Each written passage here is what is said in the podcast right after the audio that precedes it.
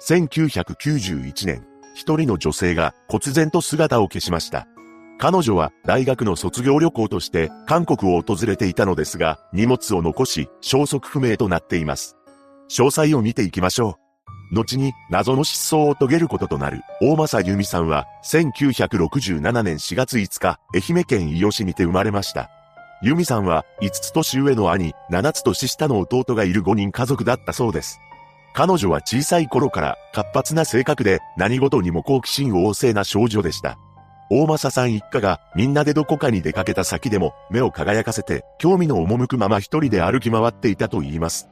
そんな娘の姿を由美さんの父親はいつも追いかけていたそうです。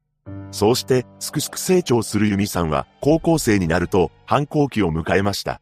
ただ、そこで彼女はぐれたりすることはなく大学へ進学しています。この大学進学に関しても誰にも相談することなく、由美さん自身が進路を決めていました。当初は理系を目指していたようですが、彼女の判断で文系に志望を変えたようです。そうして、由美さんは三重大学の人文学部、社会学科に進学したのです。そのため、愛媛県から三重県津市に下宿をするようになったのですが、大学では明確な夢を持つようになりました。その夢というのが考古学者です。考古学者とは、古代の生活に関する発掘調査の指揮をしたり、それらの研究をする仕事だそうです。ユミさんは、その夢を叶えるため、アルバイトで稼いだお金も、勉強用の書籍購入に充てていました。そのように、自分の道に、ひたすら進む娘のことを見守っていた母親は、この子は、結婚しておとなしく家庭に入るような子じゃない、と感じていたようです。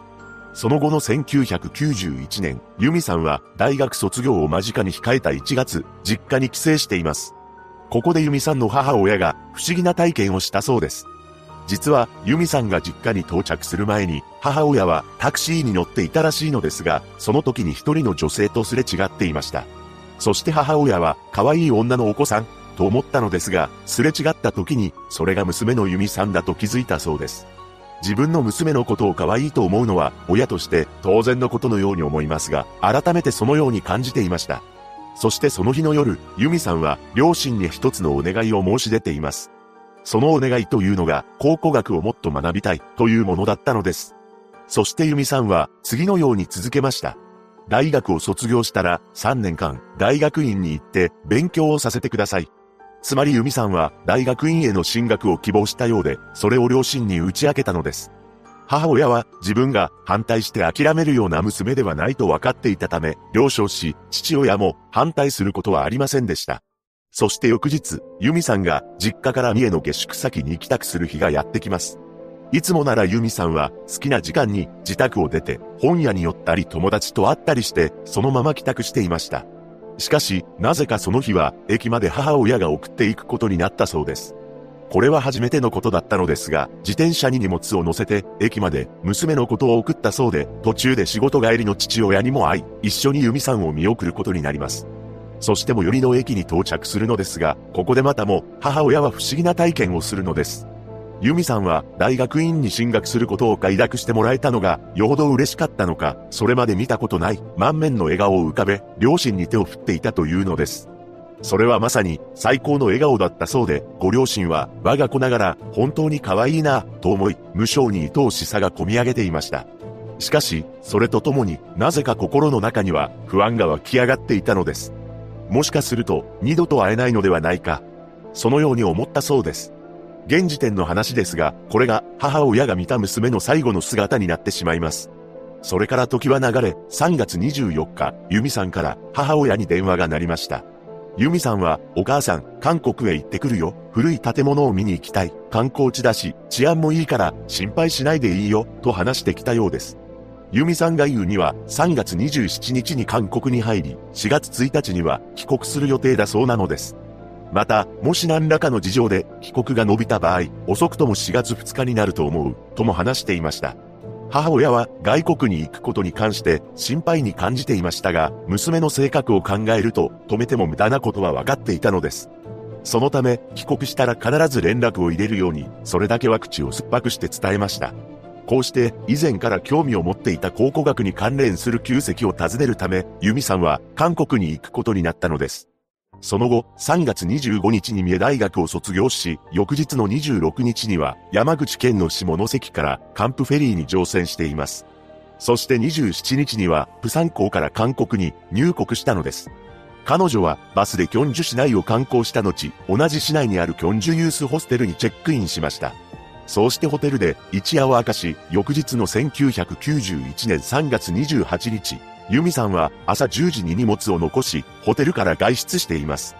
しかし、23歳になっていたユミさんが、その後ホテルに戻ってくることはなかったのです。もちろん家族への連絡もないまま時間が過ぎていきました。やがて遅くとも帰国すると話していた4月2日がやってきます。母親は連絡が来ないことをのんきな子だから忘れたんかなと思っていました。実際、これまでも似たようなことはよくあったそうで、なんとか落ち着こうとしていたのです。ただ、日に日に不安は募っていき、いくら待ってもユミさんから連絡が来ないため、4月8日には大学のゼミ仲間やアパートの大家にも電話をかけることにします。しかし、アパートの大家からは、ユミさんは言いませんよ。てっきり実家に帰省しているかと、と返答があったというのです。さらに、入国管理局に問い合わせると、出国履歴はあるが、日本に戻ったという記録はなかったことが判明します。つまり、韓国に行ったまま、日本には帰国していないということが分かり、その後フェリー会社や旅行会社、外務省など、手当たり次第に思いつく限り電話をかけて、ユミさんの足跡を追ったのです。そして3月28日に、ユミさんが荷物を置いたままキョンジュのホテルを外出したところで、消息は途絶えていたと分かりました。また、母親は、ユミさんが三重県で下宿していたアパートにも赴いています。そこでユミさんが普段使用していたバイクがアパートになかったことが分かったのです。普段から使用しているバイクがないため、もしかしたらすでに帰国しているのではないか、どこかに出かけているのではないか、と淡い期待を抱きますが、後日、ユミさんのバイクは寿司駅の駐輪場で発見されました。これは韓国旅行に行く当日、ユミさんがアパートから駅までバイクで移動し、預けたままになっていたと確認されたのです。ここでようやく、ユミさんが失踪したと思った母親は、愕然とします。そして血の底から響くようなうなる声を上げ、激しく泣き、自分自身でも気が狂ってしまうのではないかと思ったそうです。それとともに、母親は失踪前の1月、実家に帰省していたユミさんの姿を思い出していました。その際に、娘のことを改めて可愛いこと思い、最高の笑顔で手を振り別れたのは、愛しい娘としばらく会えなくなるから、しっかり覚えてなさいよ、という虫の知らせだったのではないか、と悟ったのです。そして4月10日には、韓国の警察に捜索願いを提出しています。ユミさんが生きているのかどうかもわからないため、母親はその現状を地獄のように感じており、じっとしていたら息が詰まりそうなため、数日間は家の中を足が痛くなるほど歩き回ったそうです。また、5月になると、2、3日眠れないのは当たり前になっていき、医師からは、このままでは気が変になりますよ、と言われています。そして6月になると、ユミさんが下宿していたアパートを引き払い、荷物の整理をしていたのですが、寝具についた髪の毛を大切に一本ずつ集めていき、保管しました。そんな中、ユミさんが失踪した直後からとんでもない出来事が起きているのです。なんと、3年以上にわたり、不気味な無言電話が実家になり響いたそうなのです。その電話は午後から夕方にかかってくることがほとんどで、受話器を取ると人の息が聞こえてきました。しかし、生活音が聞こえることはなく、こちらが受話器を置くまで一言も話さないのです。また、ユミさんが失踪してから1ヶ月ほど経った頃に、不審な車が実家の近くに止まっていたのを目撃しています。その車は黒っぽいセダンだったようで、3人の男が乗車しており、隣の家の前に長時間止まっていたというのです。これを見た母親は異様な恐怖心を抱いたと言います。そして、韓国のキョンジュ警察署は大掛かりな捜索を行い、ユミさんの両親も何度も韓国に行きましたが、手がかりを見つけることはできませんでした。